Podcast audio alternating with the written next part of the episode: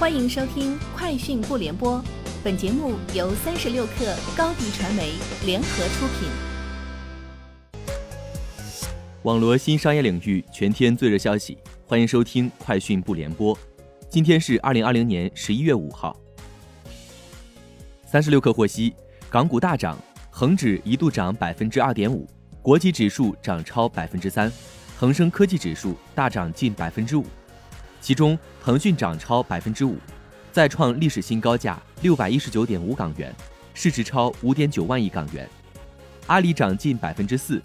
美团、京东盘中均再创历史新高。饿了么数据显示，十一月一号至三号，肯德基、星巴克、麦当劳、华莱士四家餐饮品牌实现销售额破亿。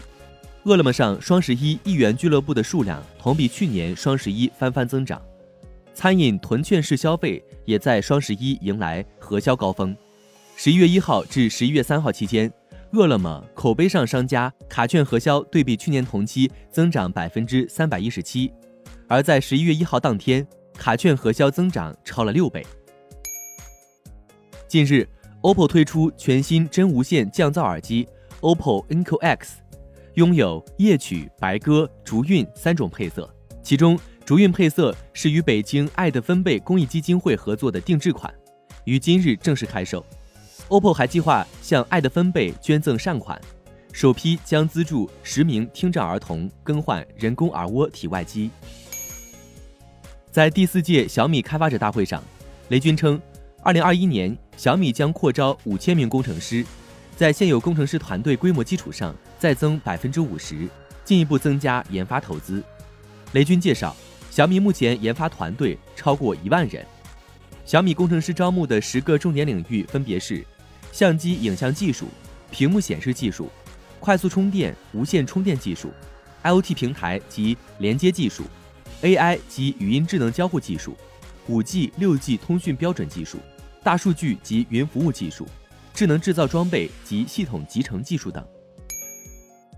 市场分析师马蒂亚斯·施密特发布数据显示，当前西欧电动汽车市场，特斯拉的市场比例为百分之十三点五，而二零一九年第三季度时比例高百分之三十三点八。短短一年，特斯拉西欧的市场占有率下滑幅度达到了百分之二十以上。今年，多家其他汽车制造商在西欧电动汽车市场上超越了特斯拉。今年第三季度，共有三个汽车集团的西欧电动汽车销量超过了特斯拉，他们分别是大众集团、雷诺、日产、三菱联盟和现代汽车集团。苹果公司正面临 iPhone 十二电源芯片短缺的问题，会影响假日购物季的销售。iPhone 十二的电源管理比前几代 iPhone 更重要，因为 iPhone 十二拥有额外的摄像功能和 5G 功能，这增加了苹果对这些组件的需求。知情人士称，贸易限制和疫情导致的供应链中断是造成短缺的主要原因。预计供应中断将在未来两个季度持续。财联社十一月五号讯，昨日晚间，三星电子举办了心系天下三星 W 二一五 G 新品发布会，新机售价为一万九千九百九十九元。心系天下三星 W 二一五 G 主屏幕为七点六英寸。支持一百二十赫兹自适应刷新率，外部屏幕为六点二英寸，实现内外同步全面屏。以上就是今天节目的全部内容，明天见。